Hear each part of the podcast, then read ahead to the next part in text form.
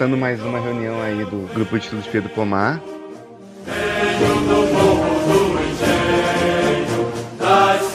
Na reunião de hoje, a gente vai dar sequência na nossa análise aí, é, balanço histórico do movimento comunista nacional, especificamente.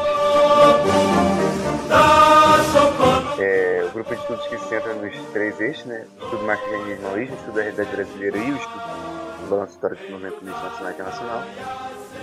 Hoje a gente vai estudar sobre o Manifesto de Agosto 50 e lembrar que é, hoje, é, né, é, nesse mês, né, o mês de agosto de 2020, a gente está comemorando aí 70 anos da publicação do Manifesto de Agosto 50, que foi o momento máximo na história do Partido Comunista do Brasil, seção da Internacional Comunista no Brasil, é, ideologicamente.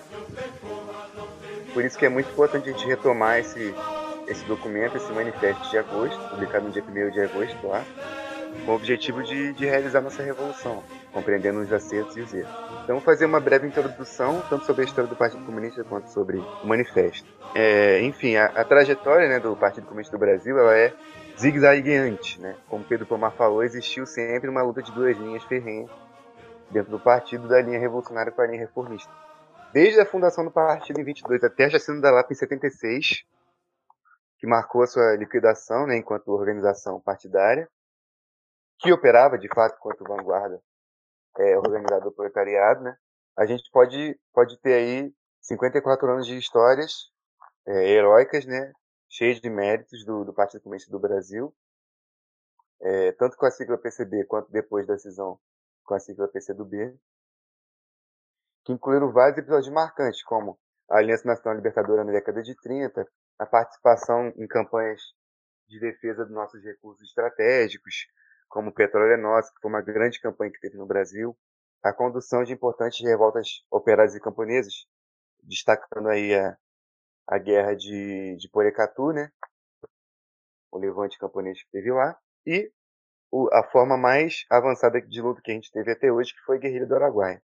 Mas a trajetória do Partido Comunista do Brasil ela tem que ser compreendida é, nos seus acertos, nos seus méritos e também na, nas suas dificuldades, suas limitações e os graves erros da compreensão do marxismo-leninismo, integração com a realidade brasileira. Né? Erros que abriram caminho né, para o crescimento de posições estranhas aos interesses do povo brasileiro e, e as necessidades históricas da revolução no Brasil. Enfim, é, nesse contexto aí geral do, da história do Partido Comunista do Brasil, foi publicado é, o Manifesto de Agosto de 1950, né? E não só por conta da data, né? não só por conta de, de, de estarmos em agosto de 2020, estamos completando 70 anos, mas pelas lições, grandes lições que esse documento traz para analisarmos a conjuntura atual. Né? Muitas das partes dos documentos parece que estavam sendo faladas a partir de hoje. Né? Se trocassem alguns nomes, simplesmente passaria a ser completamente atual o documento. Eu, então, nós pensamos dentro do grupo estudos Pedro Pomac é uma, é uma, uma ocasião perfeita para a gente fazer o balanço de qual o significado histórico e o papel político desempenhado por esse, esse manifesto.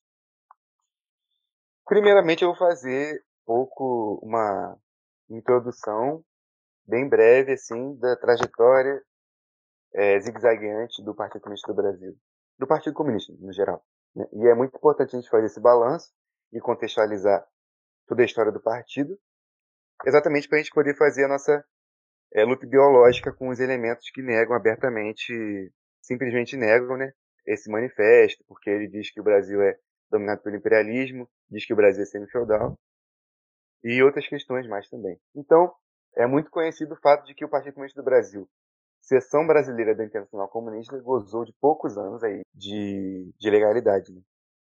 É, o partido gozou de pouco tempo de legalidade logo na sua fundação em 22, logo sendo colocado na clandestinidade pelo governo de Epitácio Pessoa. Na República Velha, né, que era uma ditadura reacionária dos senhores de terras, garantida pelo poder militar e depois pela alternância entre é, as, as, famílias latifundiárias de São Paulo e Minas Gerais, né, a famosa política do café com leite.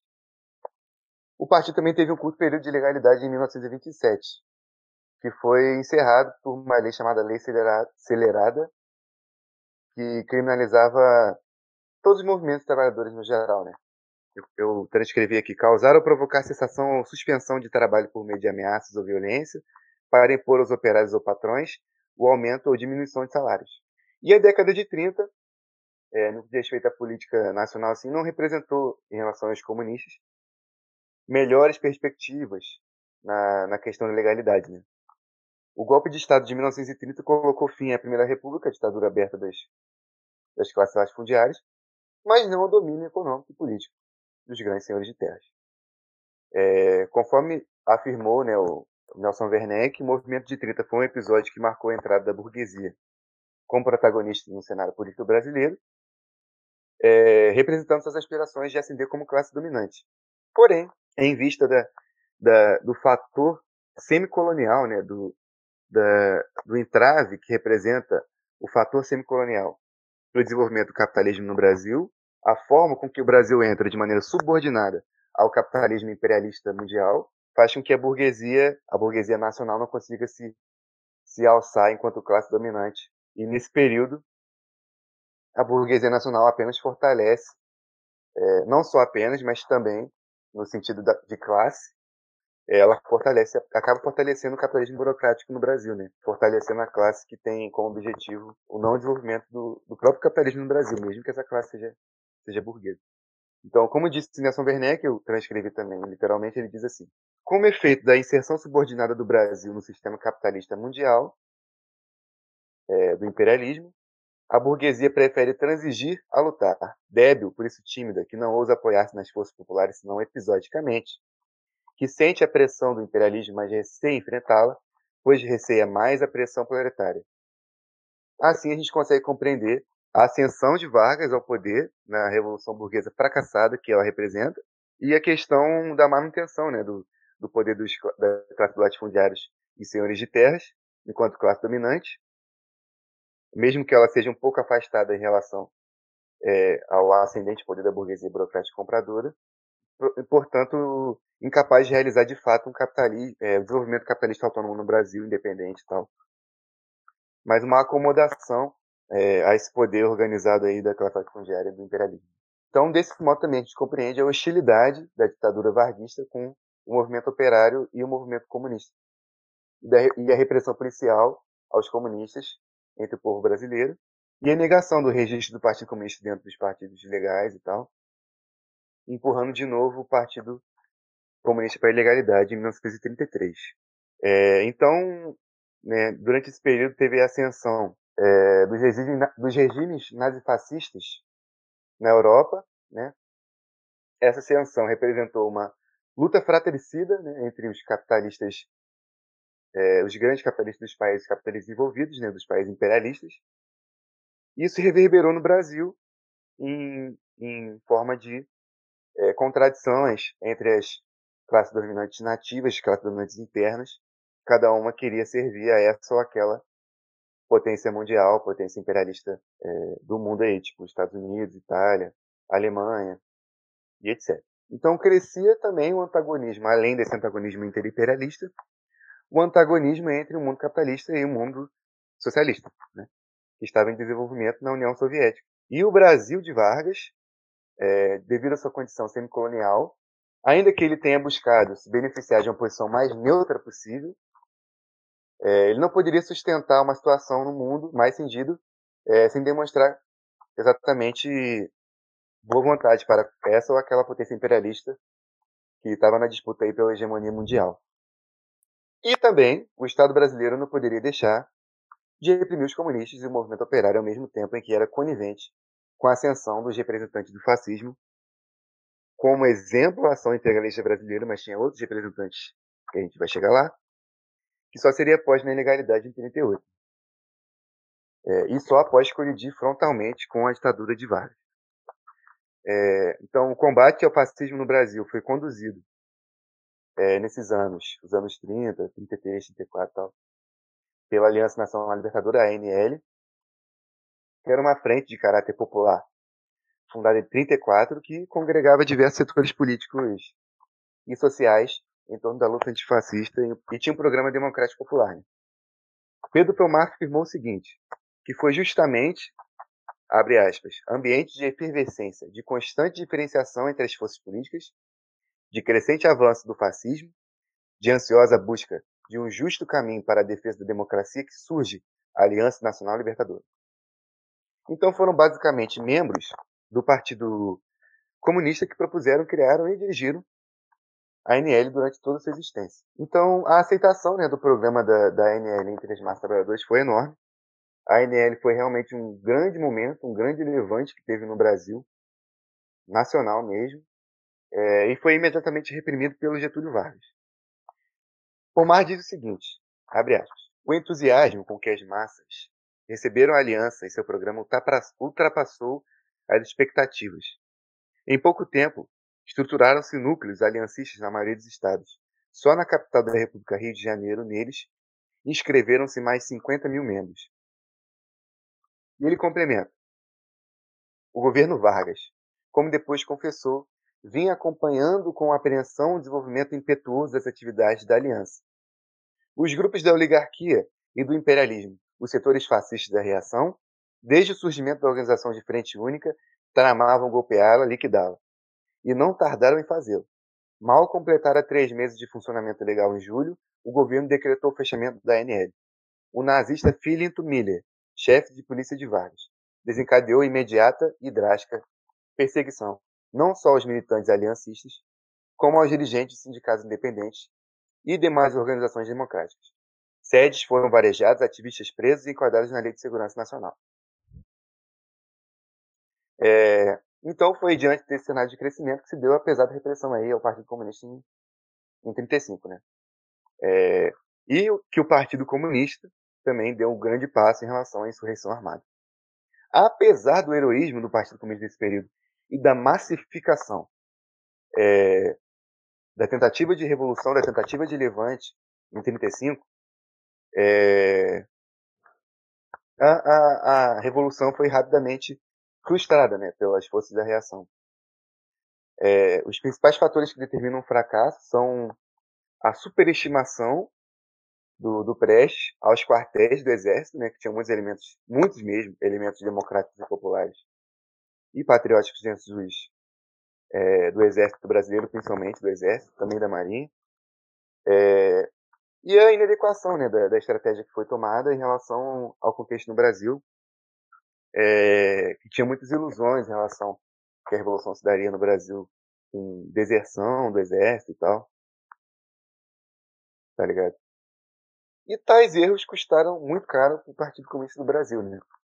É, a repressão levou à prisão né, de vários dirigentes. É, o movimento proletário, né, o movimento operário, passou cada vez a ser mais tutelado pelo Vargas, que ora cooptava ele por meio da força, e ora por amortização da luta de classe, e é, fortaleceu-se o chamado sindicalismo amarelo, autorizado pelo Estado, que perdeu o ímpeto do sindicalismo revolucionário e tal. E aí o partido vai lá e se reorganiza através da, da Comissão Nacional da Organização Provisória, CENOP, promovido por Maurício Grabois é, e Amarílio de Vasconcelos. Né? Pedro Pomar também foi chamado para fazer parte da comissão no Rio de Janeiro. Né? Ele, ele vivia em São Paulo, então ele foi chamado para o Rio de Janeiro. É, e também para realizar o debate acerca dos erros do período anterior. Né? E o Pedro Pomar fez uma crítica muito importante nesse período, que ele diz assim, que os dirigentes revolucionários criticaram as teses é, é, liquidacionistas do partido e reformistas que começaram a crescer no interior do partido após a derrota de 35, em especial aquelas influenciadas pelo brauderismo. Né? Então, já, o Pedro Pomar já, já elucidando uma crítica fundamental em relação ao revisionismo que já existia naquela época, e ele reformista e liquidacionista dentro do partido, que buscava dar fim ao partido e tal.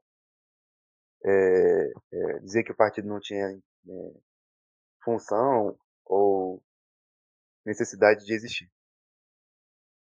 Então, após de anos da CENOP, foi realizada em 43 a Conferência da Mantiqueira, é, que foi um marco né, na reorganização do Partido Comunista após a repressão na década de 30. E em 45 a gente tem a anistia de muitos dirigentes é, comunistas e o partido vive um dos raros momentos também de ilegalidade da sua história.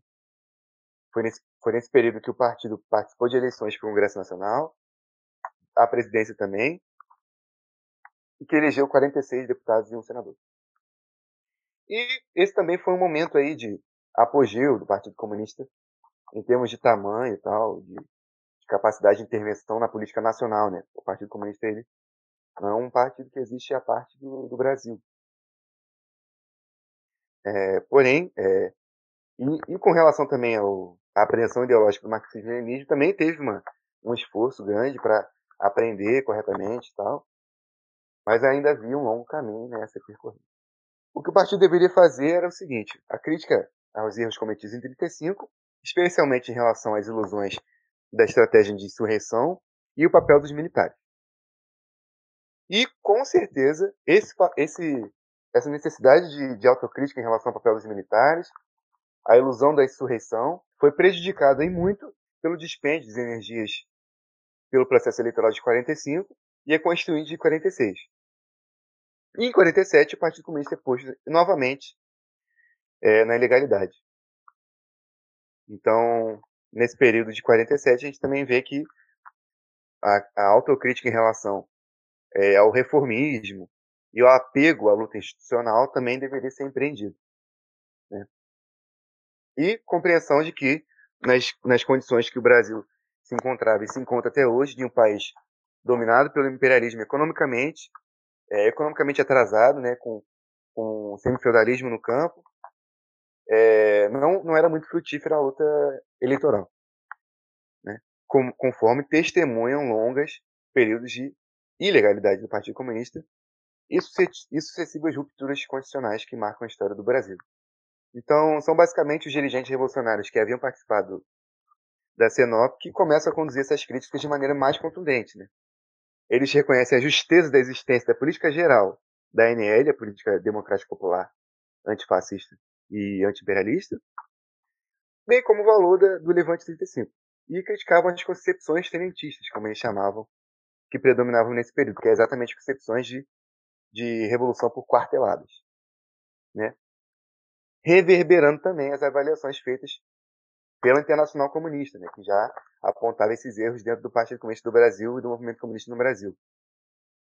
Que tinha ilusões com deserções, infrações do exército brasileiro. E a própria Internacional Comunista apontava para o Partido Comunista do Brasil a necessidade de dar importância maior às massas camponesas. E aí o partido faz uma autocrítica em 1948, na declaração de janeiro de 48, que critica exatamente políticas reformistas e colaboracionistas dos anos anteriores, é, estabelece com mais justeza os critérios para a constituição de uma verdadeira frente ampla e democrática e popular. É, e nesse documento é citada a importância de mobilizar as massas camponesas ao mesmo tempo que se admite a eventual aliança com a burguesia nacional, desde que hegemonizada pelos comunistas. É, e, acima de tudo, a crítica às ilusões legalistas né, que vigoravam no partido e o caminho da luta armada como caminho para a revolução no Brasil. As posições de janeiro de 48 são, são aprofundadas no Manifesto de agosto de 50, que a gente vai estudar aqui hoje. No Manifesto de agosto de 50, o papel do campesinato é ainda mais evidenciado e as posições corretas acerca da caracterização do Brasil como país submetido ao domínio imperialista e ao atração feudal, elas são reafirmadas. Então, defende-se, é, mais uma vez, a luta pela tomada do poder em nome de uma revolução democrática popular, apesar, sim, de algumas limitações e ambiguidade nas posições defendidas nesses documentos. É, eles foram nenhuma dois eles foram sem dúvida nenhuma dois importantes marcos é, da luta é, zigue-zagueante, trajeto do Partido Comunista, como eu disse, em busca da posição justa né, para a Revolução Brasileira. Em especial o Manifesto de Agosto, que se tornou representativo dessa fase. É, e que pontua né, o apogeu de um processo de autocrítica aí, desencadeado após o fracasso da insurreição de 35, e a consideração sobre a ineficácia da, da estratégia eleitoral empreendida até aquele momento. É, então, enfim, quais são as posições do manifesto, exatamente? O manifesto ele foi escrito no primeiro dia de agosto de 50. Ele foi publicado no jornal A Voz Operária pela primeira vez que era um semanário editado pelo Partido Comunista do Brasil, né? Ele foi assinado pelo Prestes, que era o secretário-geral do partido, apesar de ele, ele não ter necessariamente feito parte de, da redação do documento, mas ele assinava os documentos porque ele era o secretário-geral. Então o texto ele convoca o povo brasileiro para lutar contra a subjugação da nação contra o imperialismo no poder de ser diferente, que era gerenciada pelo governo do golpista Eurico Gaspar Dutra, é, e era sustentada né, pelos monopólios estrangeiros e tal, sobre setores da economia no Brasil, setores é, fundamentais, como o, o texto do exemplo, né, de comércio exterior, produção de ferro, manganês, areias monazíticas e outros minérios estratégicos. E também a manutenção da estrutura agrária arcaica e voltada para o mercado externo. Né? Então manifesta ele conclama a derrubada do governo de Eurico Gaspar Dutra, a tomada do poder é, e a instituição de um governo democrático popular. Né? É um governo capaz de, de empreender a verdadeira libertação nacional.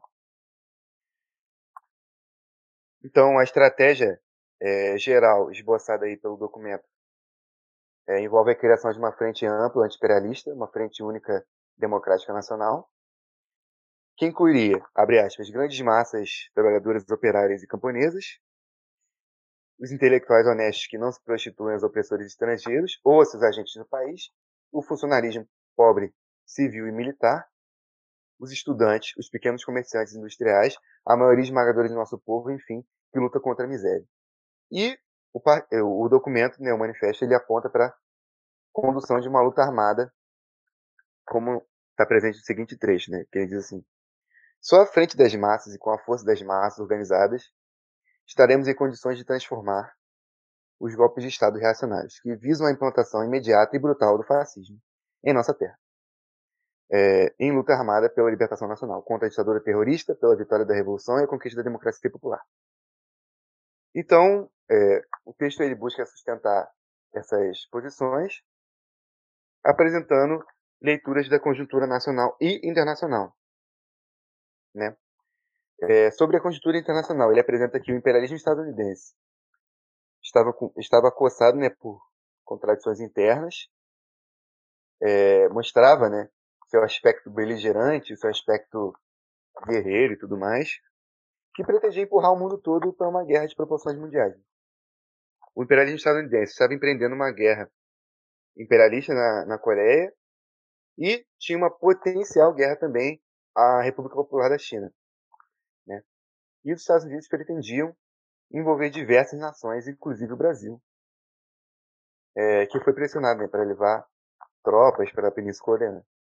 Essa agressão era compreendida é, na perspectiva aí de crescentes provocações de imperialismo estadunidense contra a União Soviética e todas as nações socialistas, é, marcando o início da chamada Guerra Fria, entre aspas em última instância, que expressava a contradição existente do sistema capitalista mundial, o sistema do imperialismo, e a revolução proletária.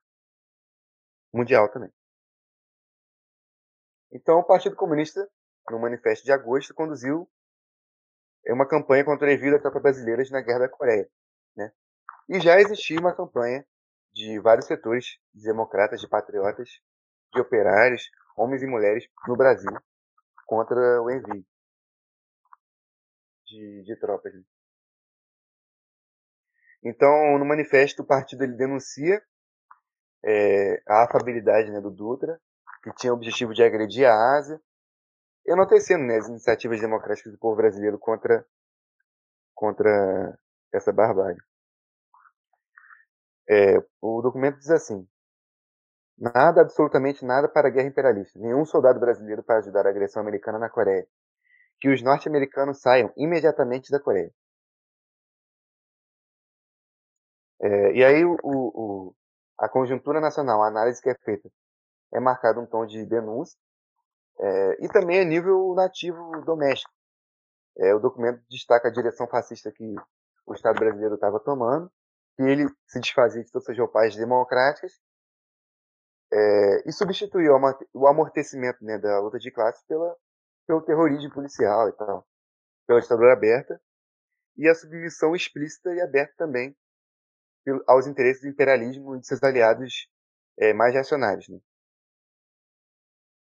E ele conclama né, os operários e demais massas trabalhadoras a, abre aspas, lutar com firmeza contra a ditadura policial e terrorista de Dutra por um governo democrático e popular que liberte o país do jugo imperialista. Inclusive, o documento ele aponta e dá uma ênfase a, aos camponeses, né, lutas camponesas, enviando jovens militantes para realizar o estudo e organização de camponeses, dando destaque aí à Guerra de Porecatu, é, que aconteceu né, quando o partido estava fazendo autocrítica entre 48 e 51, e estava acontecendo nesse momento. E também é interessante a posição do manifesto, é, a partir né, dessa guinada fascista no Estado brasileiro, que as eleições são em, são em grande medida uma fraude, né? que não passam de disputas entre indivíduos que buscam servir de melhor maneira aí ao imperialismo norte-americano e quem aplicará melhor o programa de traição nacional e subjugação nacional é, e repressão né, ao movimento operário e popular. Aí diz assim: é dito que os mesmos políticos que estiveram sempre unidos contra o povo, que sempre apoiaram a política de traição nacional de Dutra, os mesmos politiqueiros, do acordo interpartidário e da cassação de mandatos, acentuam agora diante das massas populares suas divergências e formam em bandos aparentemente contrários e irreconciliáveis. Os papéis são assim distribuídos para a nova farsa que visa enganar o povo e arrastá-lo atrás de Salvador, do novo Dutra, para que este possa, mais facilmente que o atual, prosseguir no caminho da venda do país ao imperialismo e da preparação acelerada para a guerra. E ainda sobre a questão eleitoral, o texto afirma: sobre o julgo imperialista, como nos encontramos, nem eleições, nem golpes de Estado salvadores poderão modificar a situação. E ele se contrasta quando ele diz que é, ele diz assim também no mesmo é, no mesmo texto, Manifesto de Agosto 50. Só votemos nos melhores filhos do povo que participem ativamente da grande luta pela paz e a liberdade nacional. E lutemos para conquistar tribunais parlamentares que devemos utilizar de maneira revolucionária.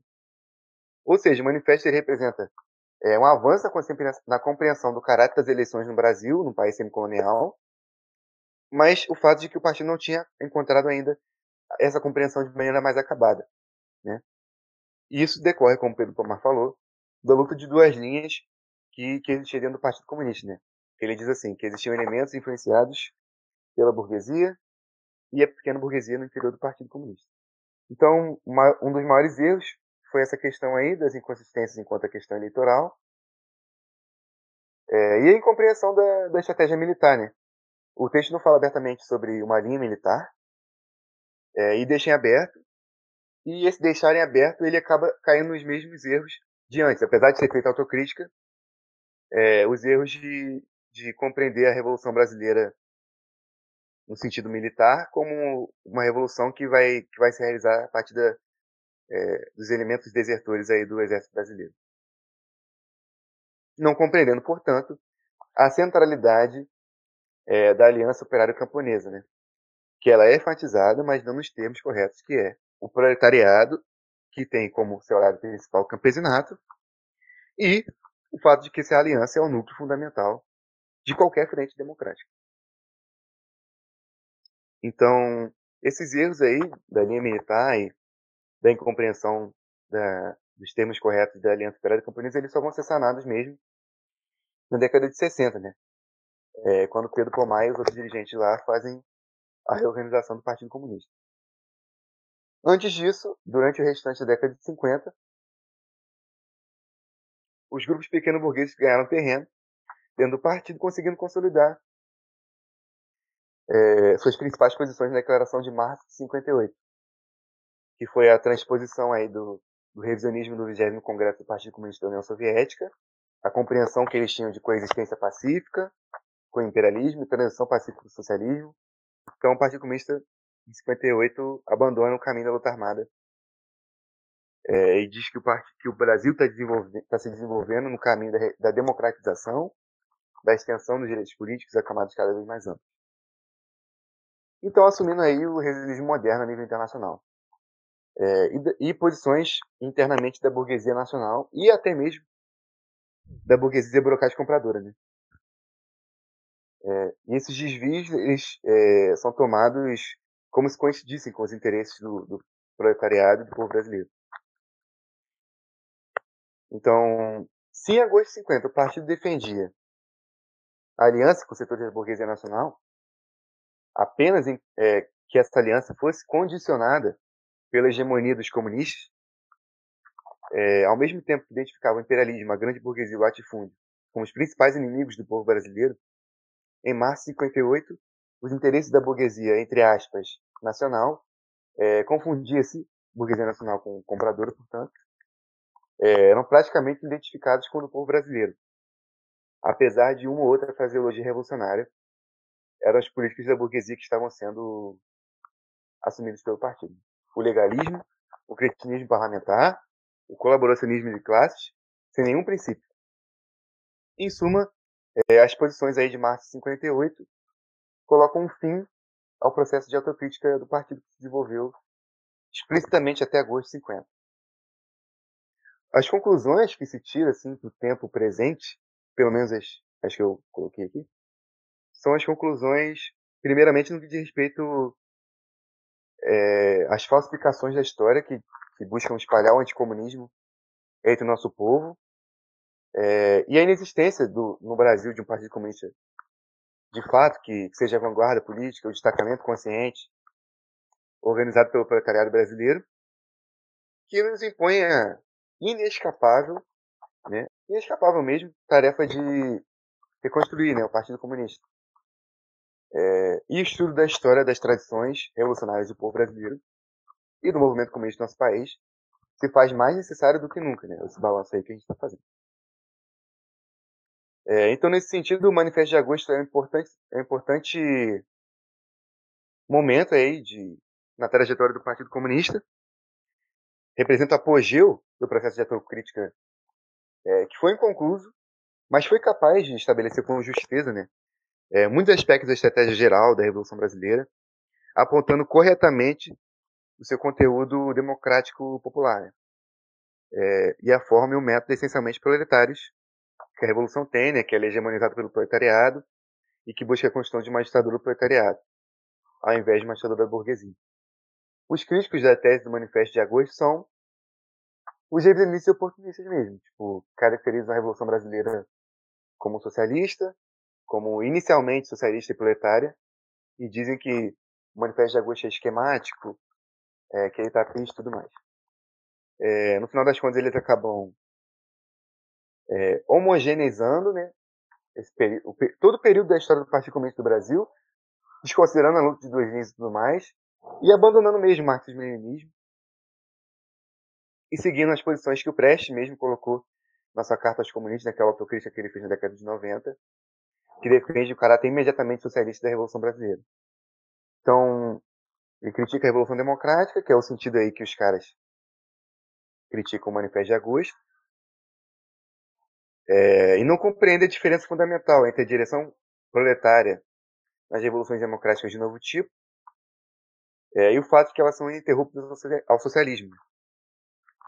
E esses críticos ultra-revolucionários que combatem o nacionalismo, o etapismo, é, entre aspas, aí, do Manifesto de Agosto, eles não levam em consideração nenhuma a questão, que é uma das questões fundamentais, que é a questão da eleição né?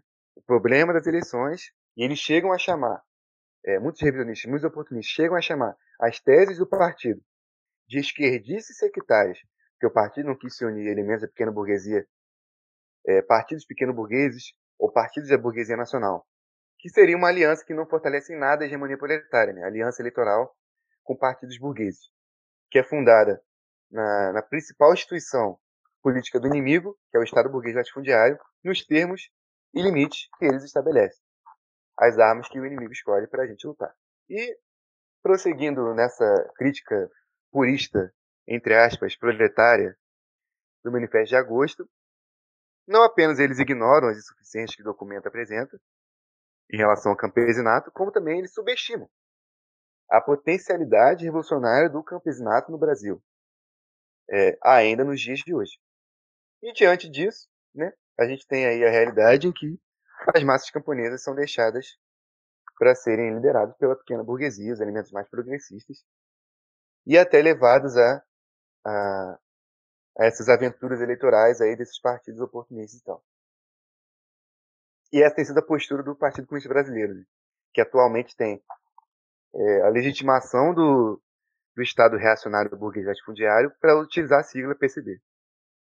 Então, é, esse, esse, essa leitura que a gente fez desse documento, ela se faz atual, exatamente porque o, o Estado está cada vez mais demonstrando seu caráter é, de ditadura fascista mesmo, caminhando no sentido da ditadura aberta, caminhando no sentido de querer ceifar todos os direitos democráticos do povo, é, em que a própria legalidade burguesa é constantemente violada em nome do projeto aí das classes dominantes retrógradas de submissão nacional ao imperialismo norte-americano. Então, é, as garantias legais elas são ignoradas, né, para que se leve a cabo a, a repressão contra os camponeses. O fascismo, que cresce dia a dia, ele é sustentado pelas velhas classes dominantes, ele é incentivado não só pelo atual governo é, do Bolsonaro, mas também pelo próprio Estado brasileiro. Justamente por isso nós devemos rechaçar ainda mais, com força, as ilusões eleitorais e as tutelas de todo tipo. Né? Estudando a história do Brasil, é, estudando a história do Partido Comunista, a gente vê que esses períodos de exceção, entre aspas, aí, eles são, na realidade, regra na sociedade, na, na nossa sociedade brasileira. O próprio Manifesto de agosto de 50 fala: os dominadores não vacilam no emprego da violência e do crime contra o povo. As últimas aparências de, de uma democracia de fachada são rapidamente postas de lado e todas as conquistas populares, os mais elementares direitos do cidadão e do trabalhador, tudo é violentamente eliminado pelos governantes que avançam como feras brutas no caminho do fascismo, da ditadura aberta, da completa entrega do país aos monopólios americanos, da submissão total à política totalitária e guerreira do Departamento de Estado norte-americano. É, então, com, como antes, como, é, tanto antes como agora, essas, essas postulações se fazem atuais. Né?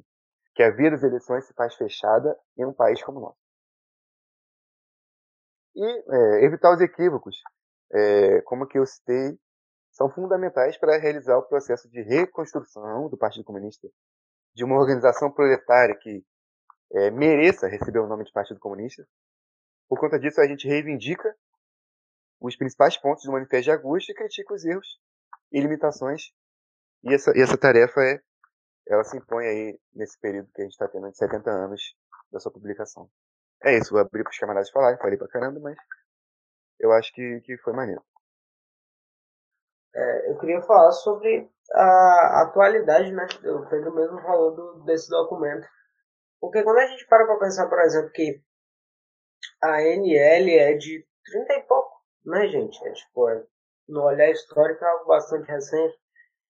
E que o nosso desenvolvimento histórico, tipo, eu pego aqui na região.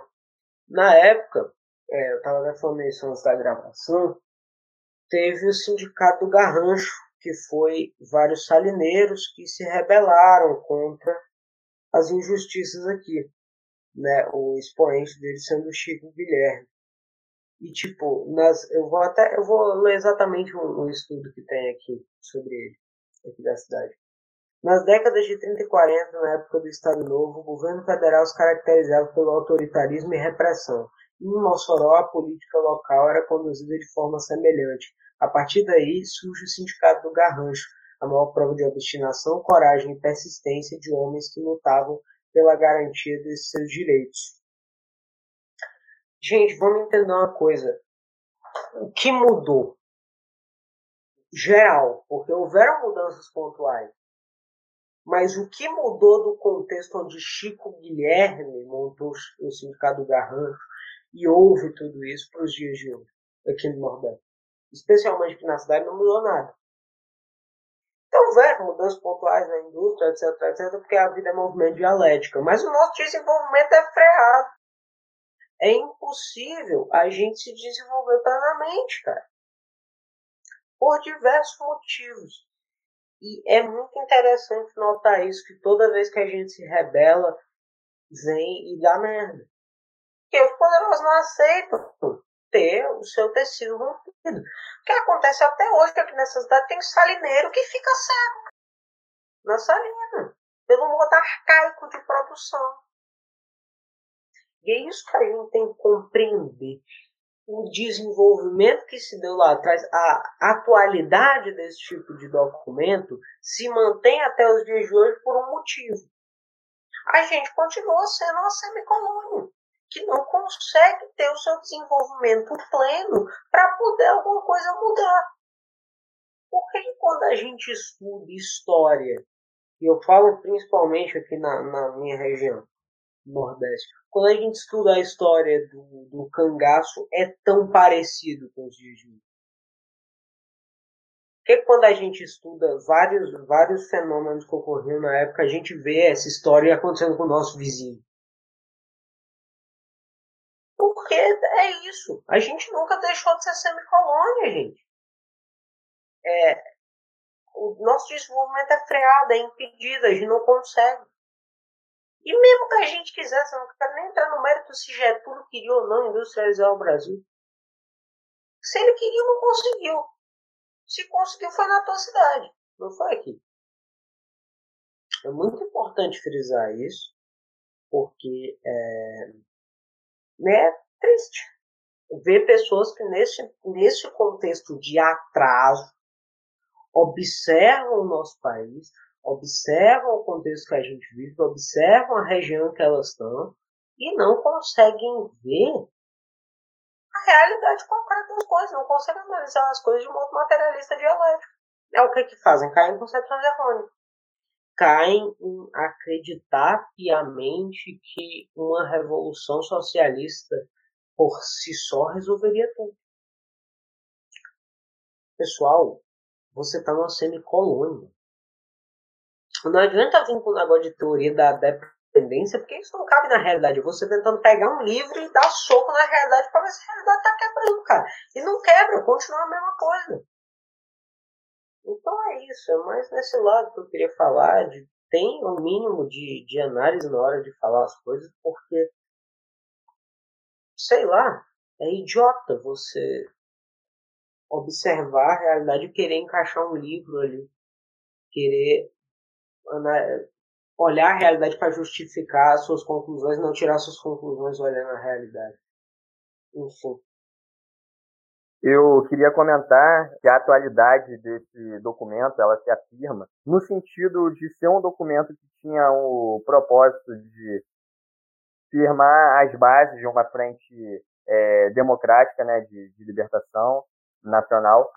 E, enfim, é, todos esses apontamentos que foram feitos tanto pelo Pedro quanto pelo Toir na, no que diz respeito à, à questão é, democrática da, da revolução anticolonial que deve ser levada a cabo, ela, ela permanece bem atual e, enfim, as bases desse Estado burguês latifundiário são as mesmas a nossa subjugação pelo imperialismo permanece. Mano, ficou meio abafado o som do nada. Peraí, tá dando pra ouvir melhor agora? Agora melhorou, agora melhorou. Ah, tá, beleza. É, enfim, as, as bases do nosso Estado burguês latifundiário são as mesmas, a, a nossa subjugação pelo imperialismo é, se intensifica cada vez mais. É, e quando a gente vai ler sobre esses aportes que, que são dispostos no documento, a gente vê é, o, o quão ele foi necessário historicamente e, e o quanto pode se extrair é, os acertos das análises e através também do balanço crítico da, é, de alguns pequenos equívocos e enfim, de algumas questões que, que, que faltaram nesse, nesse balanço para a gente também desenvolver a, a, a devida análise sobre o Brasil e mediante isso fazer as melhores estratégias. Eu destaquei um, tre um trecho muito interessante que vem é, logo após aquela fala é, sobre a, a forma com que Dutra era um títere do imperialismo norte-americano e como que se levava a cabo a, a, total submissão, entrega do país, enfim, as vendas da, das nossas é, riquezas naturais, o loteamento, a capitalização que foi feita, é, e a total submissão, até mesmo militar, nos planos levados a cabo da doutrina Truman é, para fazer o combate a plano global dos comunistas, que levava a cabo também a invasão criminosa à Coreia, que, enfim, é, vitimou milhões de pessoas. E, e desse, desse trecho destaca uma parte, é, que é bem interessante. Avança no país a reação fascista, que se torna cada dia mais brutal e sanguinária cresce o número de perseguidos políticos e nos cárceres, nos cárceres da reação são barbara, barbaramente espancados, torturados, ensandecidos e assassinados os melhores filhos do povo, todos aqueles que não se conformam com a colonização do Brasil, que aspiram por uma pátria livre e que lutam pela paz contra o crime de mais uma guerra imperialista.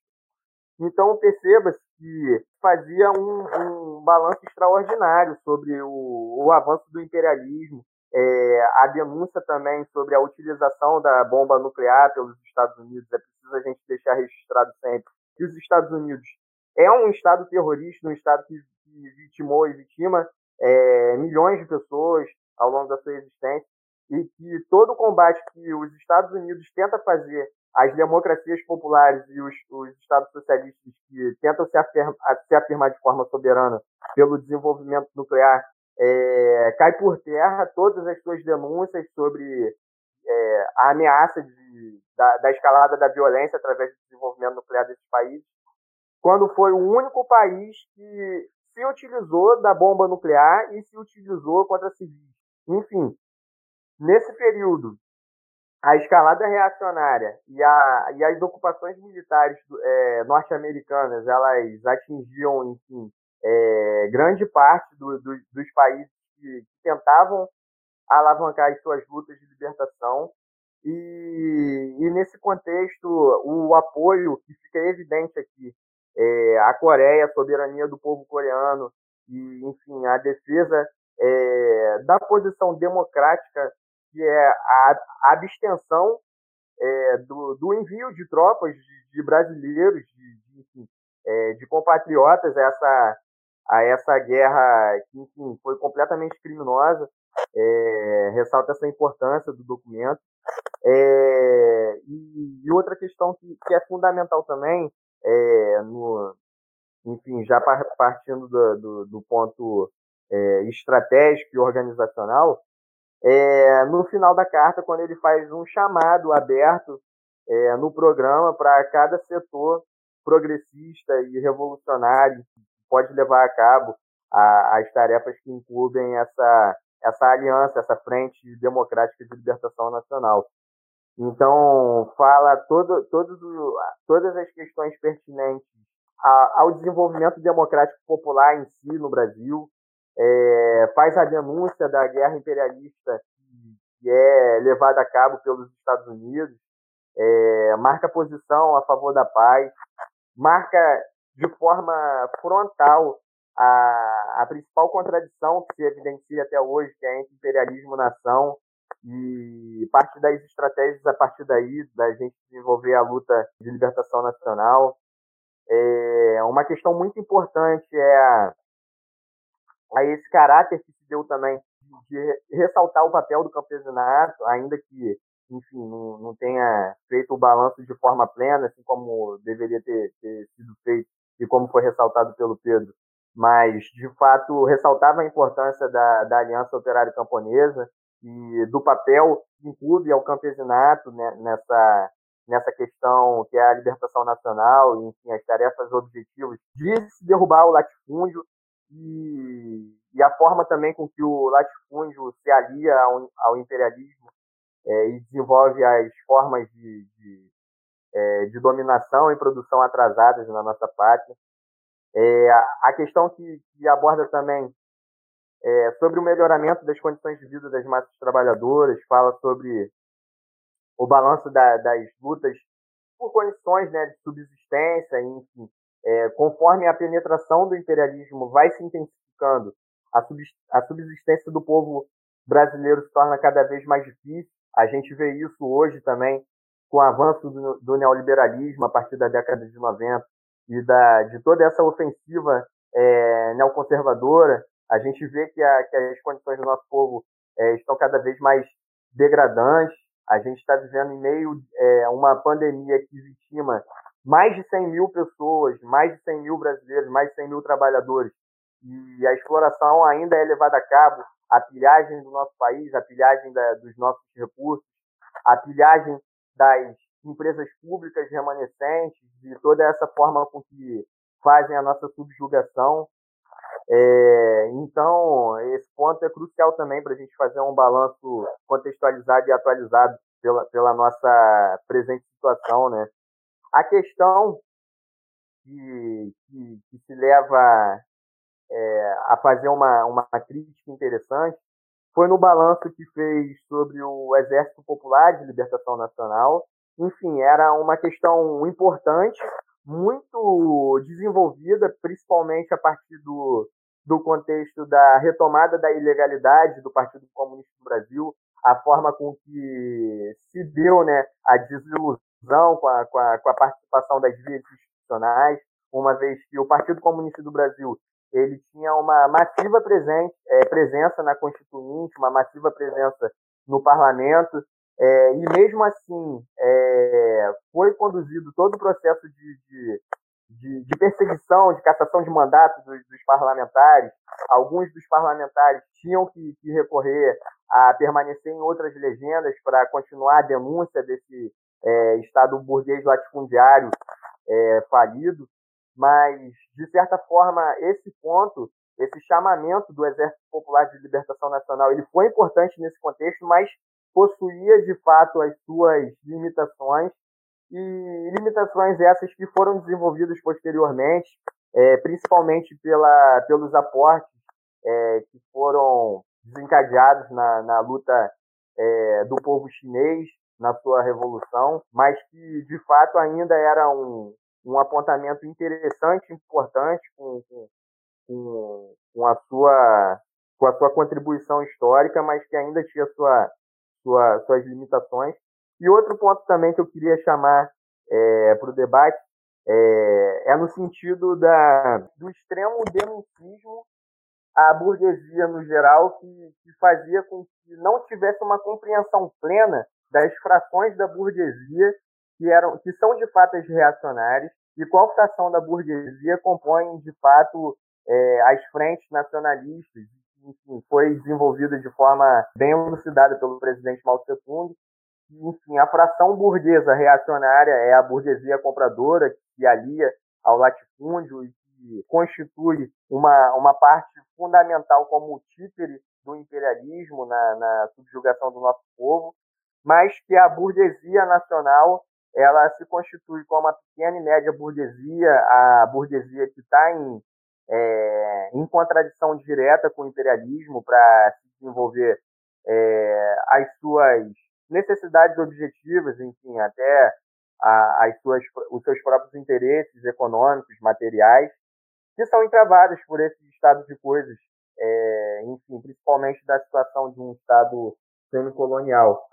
E nesse sentido, essa negação, pouco tempo depois, abriu espaço para uma situação oposta, né?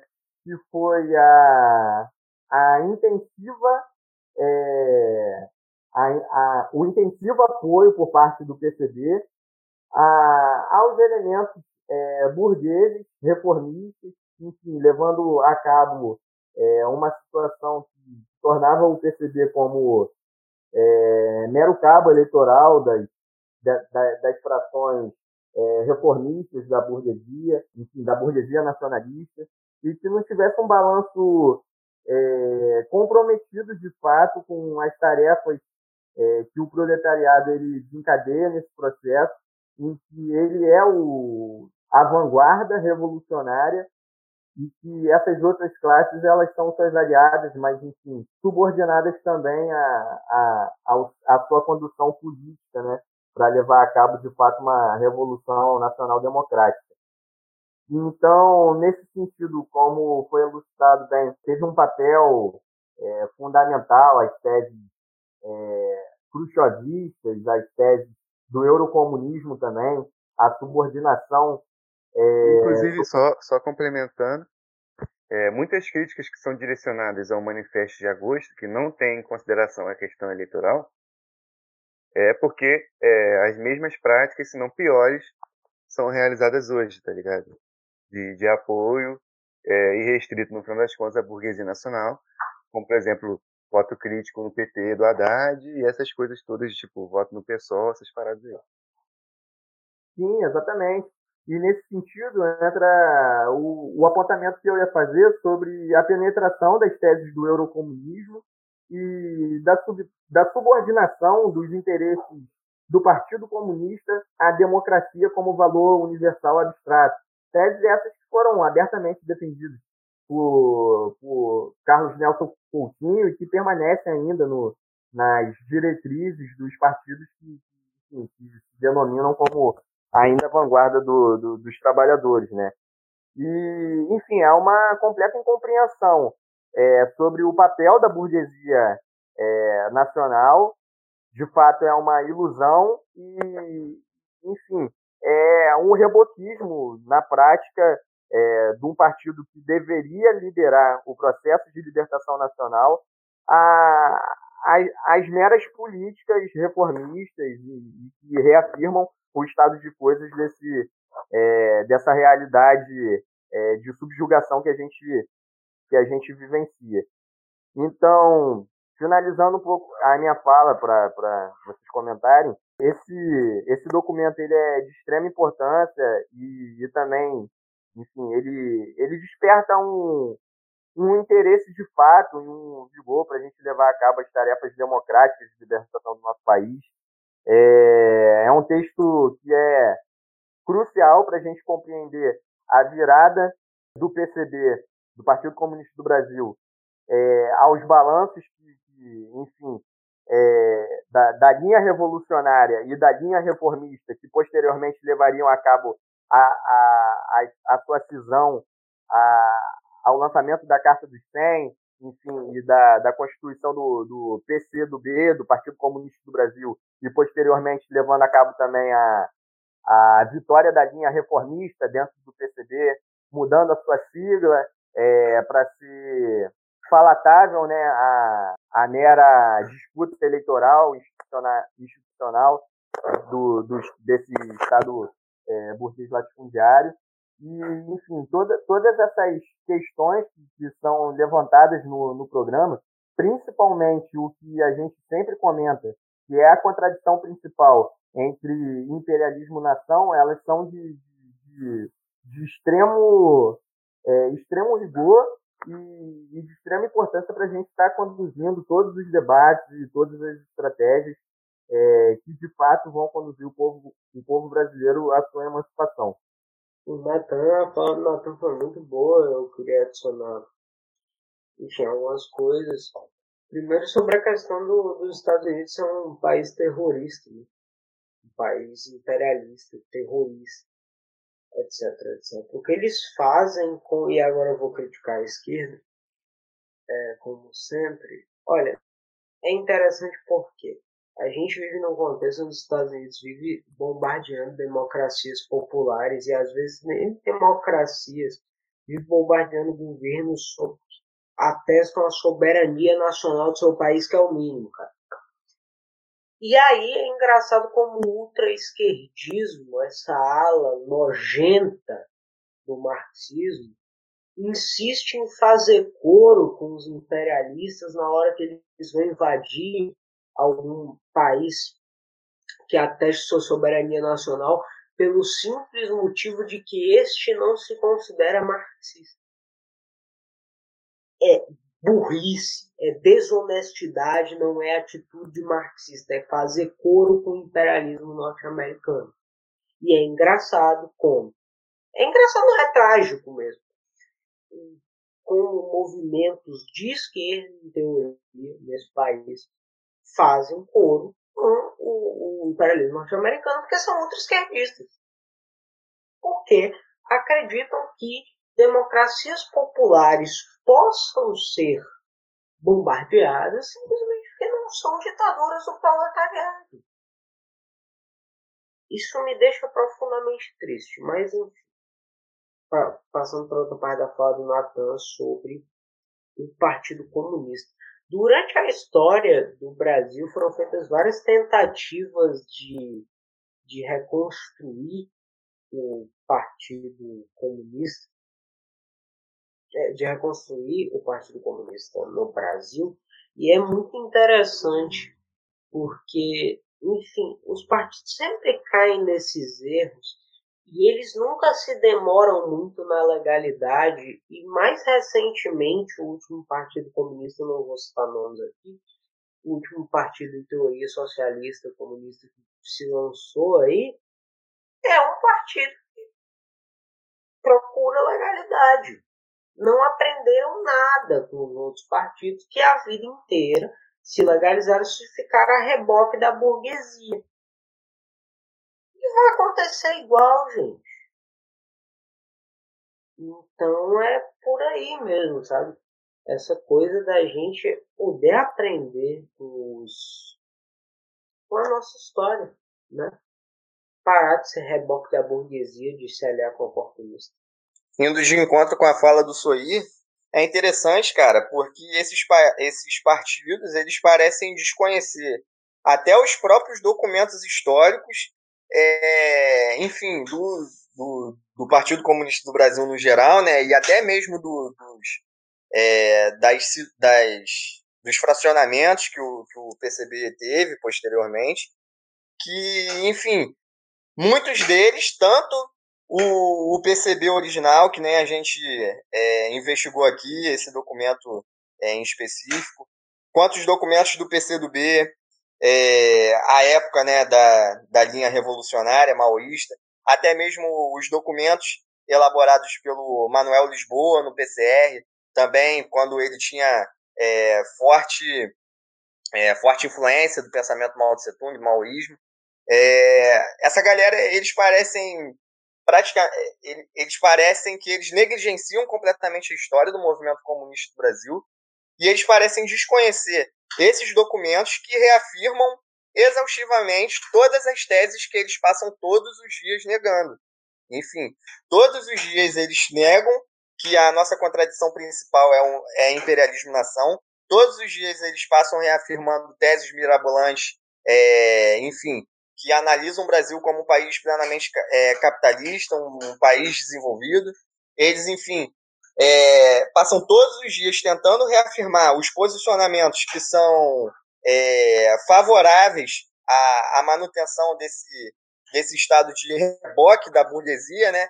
É, enfim, esses posicionamentos reformistas, quando na, na realidade o, o, os grandes momentos é, que a história do Brasil teve enfim, e que esses partidos também tiveram em conduzir cada um deles a sua linha revolucionária, a linha revolucionária como um todo, é, nas suas particularidades, é, são completamente contrários do que eles defendem e eles fingem defender o legado histórico do comunismo no Brasil. Então, é, é grotesco mesmo essa, essa contradição. É, é, simplesmente bizarro. E voltando ao que eu falei no podcast com o João Carvalho, cara, é assim, voltem, estudem o passado do teu partido, se ele tem passado. Se teu partido é recente, estuda a história do movimento comunista internacional para aprender com os erros, bicho. E seguir os acertos. Porque uma coisa que falta muito nessa molecadinha, agora eu vou dar nome aos bois, essa molecadinha do PCB aí, é ler a carta de afastamento do Marighella. Falta muito nessa molecada essa compreensão. Porque vagabundo tá muito mais interessado em fazer campanha pro PSOL do que fazer alguma coisa decente da vida, cara. E essa é a realidade. Porque, cara, tipo, parem pra pensar comigo. Se vagabundo lesse dois minutos do que eles vivem e passam o dia inteiro reivindicando na internet, eles entendem alguma coisa. Mas entende? Não entende porra nenhuma, rapaz. Porque é engraçado, é engraçado, para não dizer trágico. Porque vivem falando sobre. Vivem falando que semifeudalidade não é existente no Brasil, vivem falando um monte de merda. Aí na hora de analisar a realidade, o que, é que acontece? Ai, não temos base rural. Ah, não temos base no campo. Ah, só temos base com professor universitário maconheiro vegano da PUC. Claro! Você é idiota, você não sabe o que é a realidade do seu país.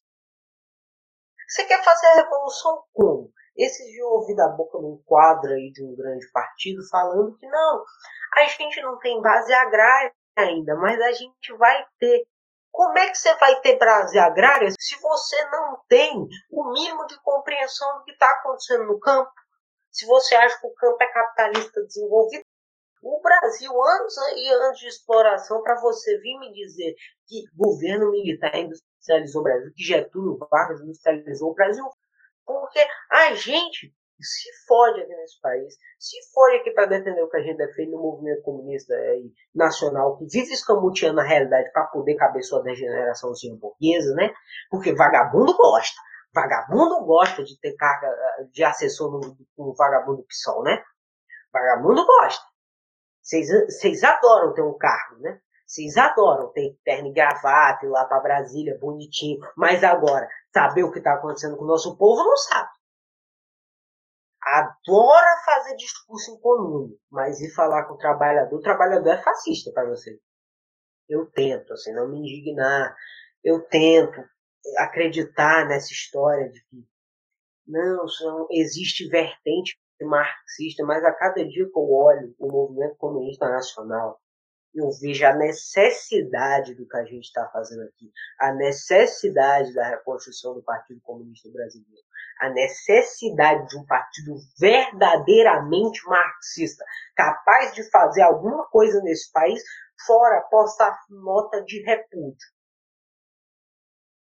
a necessidade do que a gente está fazendo aqui por uma segunda e definitiva independência nesse país. É por isso que a gente está aqui lutando. E a cada dia que a gente olha vagabundo falando merda, puxando voto pro PSOL, a gente vê a necessidade do nosso trabalho, né? Interessante é também, né, é, vistos os apontamentos aí, citar é, o programa né, da Frente Democrática de Libertação Nacional, proclamado aí pelo Manifesto de Agosto de 50, né? Então, o programa se, se estrutura nos eixos seguintes. Por um, por um governo democrático e popular, que constitui a substituição da ditadura feudal burguesa serviçal do imperialismo por um governo revolucionário que emane do povo. É, número 2. Pela paz contra a guerra imperialista a luta pela paz contra os provocadores de guerra, uma política de paz no mundo inteiro, contra a política guerreira do imperialismo norte-americano, apoio à luta de imperialista de libertação nacional de todos os povos, contra a concessão de bases militares em nosso solo ao governo norte-americano. É, terceiro, pela imediata libertação do Brasil do jugo imperialista, que constitui a confiscação e imediata nacionalização de todos os bancos, empresas industriais de serviços públicos, de transporte, de energia elétrica, minas, plantações, etc., pertencentes ao imperialismo. Imediata anulação da dívida externa do Estado e denúncia de todos os acordos e tratados lesivos ao interesse da nação. Imediata expulsão do território nacional de todas as missões militares anques, de todos os técnicos, agentes e espiões norte-americanos, como todos os destacamentos militares anques que ocupam nossa terra. Quarto, pela entrega à terra a quem nela trabalha. Confiscação das grandes propriedades latifundiárias, com todos os bens móveis e imóveis nelas existentes, sem indenização. Imediata entrega gratuita da terra, máquinas, ferramentas, animais, veículos aos camponeses sem terra ou possuidores de pouca terra e todos os demais trabalhadores agrícolas que queiram se dedicar à agricultura abolição de todas as formas semi-feudais de exploração de terra, da meia, da terça, né, que é você pagar é, para poder produzir, é, com metade do produto, com terça parte do produto, imediata anulação é, de todas as dívidas a que estão submetidos os camponeses. 5. Pelo desenvolvimento independente da economia. Completa nacionalização das minas das quedas d'água, de todos os serviços públicos, nacionalização dos bancos e empresas de seguro, assim como de todas as grandes empresas industriais e comerciais de caráter monopolista que exerçam influência preponderante na economia nacional, com ou sem indenização, conforme a posição de seus proprietários na luta pela libertação nacional do jugo imperialista. Controle estatal do comércio externo, controle dos lucros dos grandes capitalistas, abolição dos impostos indiretos, instituição do imposto fortemente progressivo sobre a renda e ampla liberdade para o comércio interno. Né? Ajuda estatal técnica e financeira para o cultivo da terra, estímulo ao cooperativismo e a garantia de preço mínimo para a produção dos pequenos agricultores. 6. Pelas liberdades democráticas para o povo. Liberdade de manifestação do pensamento, de imprensa, de reunião, de associação, de organização sindical, direito ao voto para todos os homens e mulheres maiores de 18 anos, inclusive analfabetos, soldados e marinheiros, a abolição de todas as desigualdades jurídicas que ainda pesam sobre a mulher, justiça rápida e gratuita com juízes e tribunais eleitos pelo povo. 7. Pelo imediato melhoramento das condições de vida das massas trabalhadoras, aumento do salário, salário igual para as mulheres, aposentadorias que satisfaçam necessidades básicas, democratização da legislação social, assistência social, puxada pelo patrão e pelo Estado. Instrução e cultura para o povo. Ensino gratuito para todas as crianças e redução de todas as taxas e impostos que pesem sobre a instrução secundária superior. É, trabalho para a juventude terminar seus estudos, além de incentivo, cultura e tal. E é, por um exército popular de libertação nacional. Né? A fundação de um exército no Brasil que seja carregado da libertação nacional, um exército do povo, é, que surja com o povo mesmo. Aí é isso, tipo, eu ia falar por agora.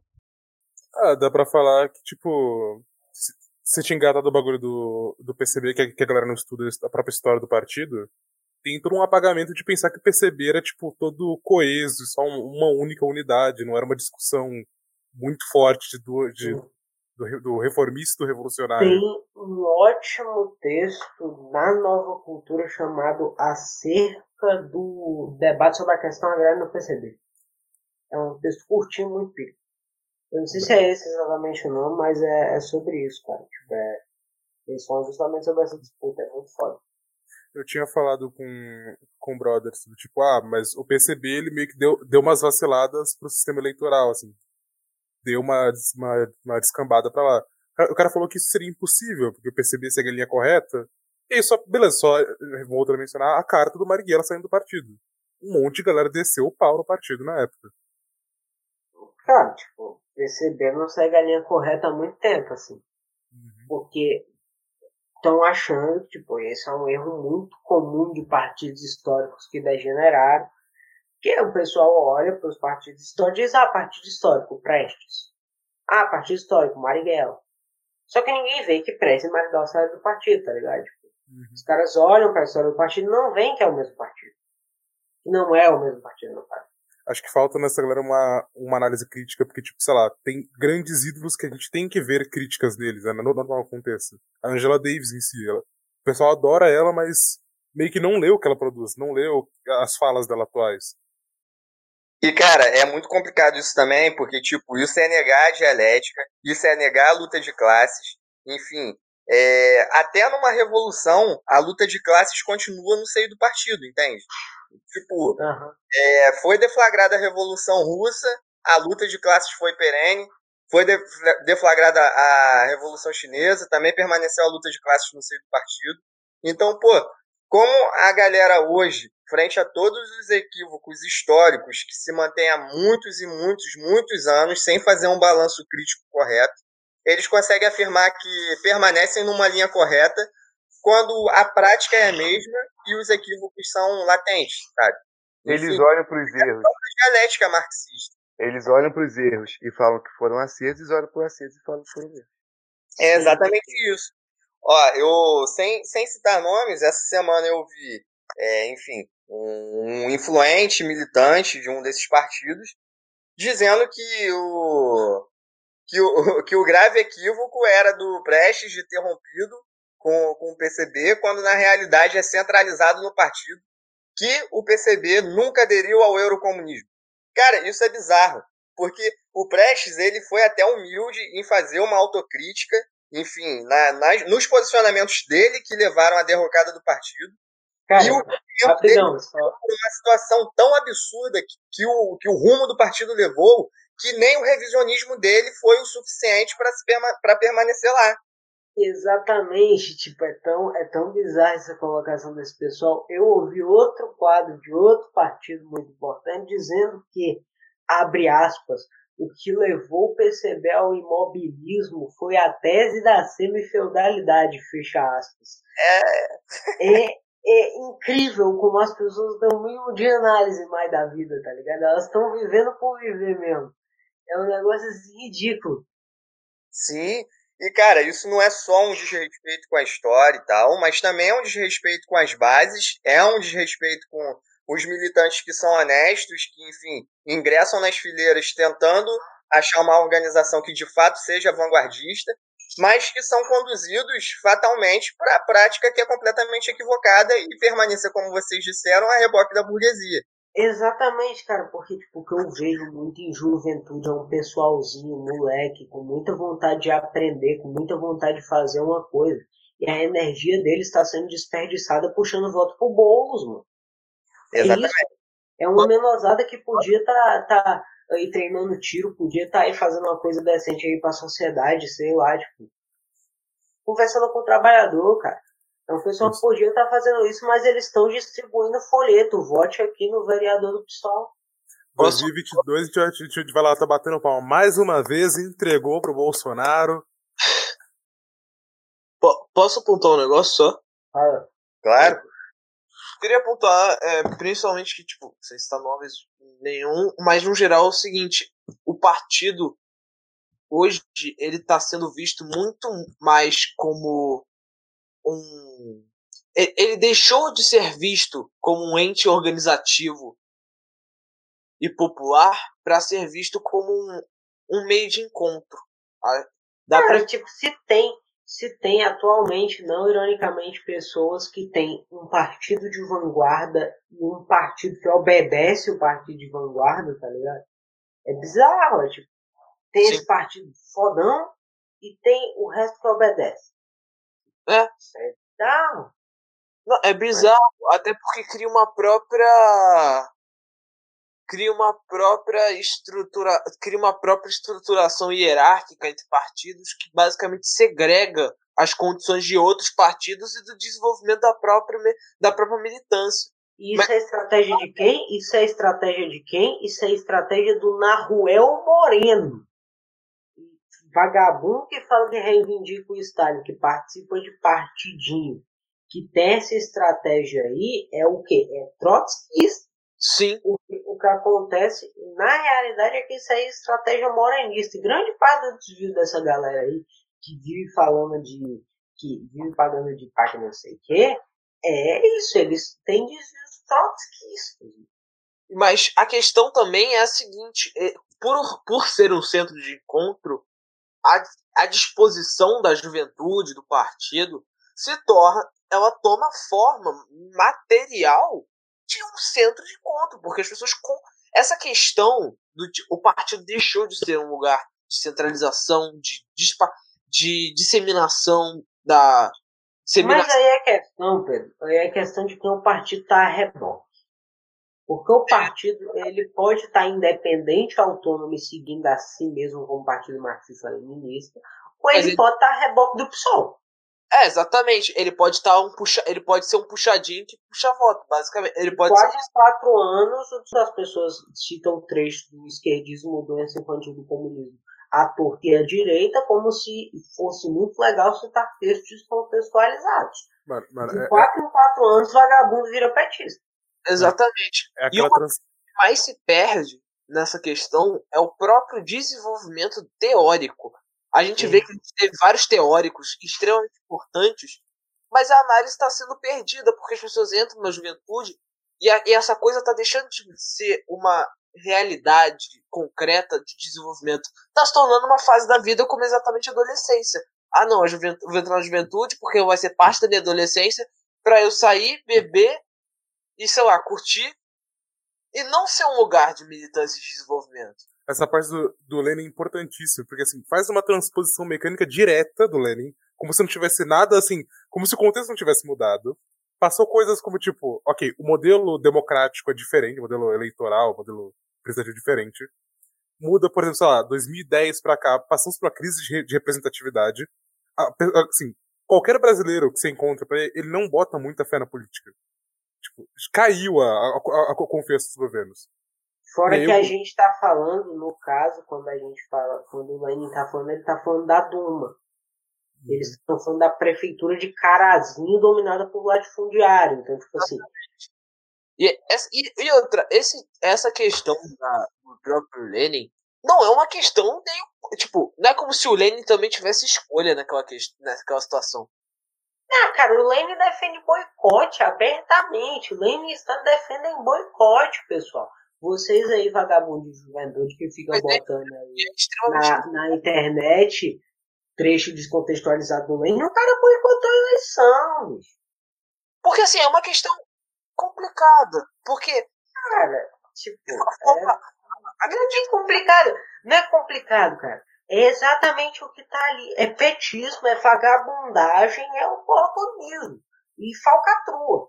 Faz um e aí ruim. a gente pega e fala, pessoal, seguinte, Ciro Gomes. Então, as considerações finais era reiterar a atualidade do Manifesto de Agosto de 50 no sentido da reacionalização e fascistização do governo de traição à pátria que a gente está submetido hoje, é, do crescimento, da militarização do Estado burguês latifundiário, né, que é concomitante a essa fascistização aí, né, é, a preparação dos elementos mais reacionários da, das classes dominantes, é, para ceifar todos os direitos democráticos do povo, até mesmo os direitos mais básicos, como liberdade de reunião, é, o próprio direito ao voto, é, é, e etc., outros direitos democráticos aí que, que a gente conseguiu conquistar. É, e a questão de que o Brasil, além de estar tá caminhando no sentido do recrudescimento colonial dentro já da estrutura semicolonial que a gente vive, apoiado né, pelo, pelo semifeudalismo, pelos latifundiários, é, tem essa posição colonial de, de é, vender o Brasil para o estrangeiro.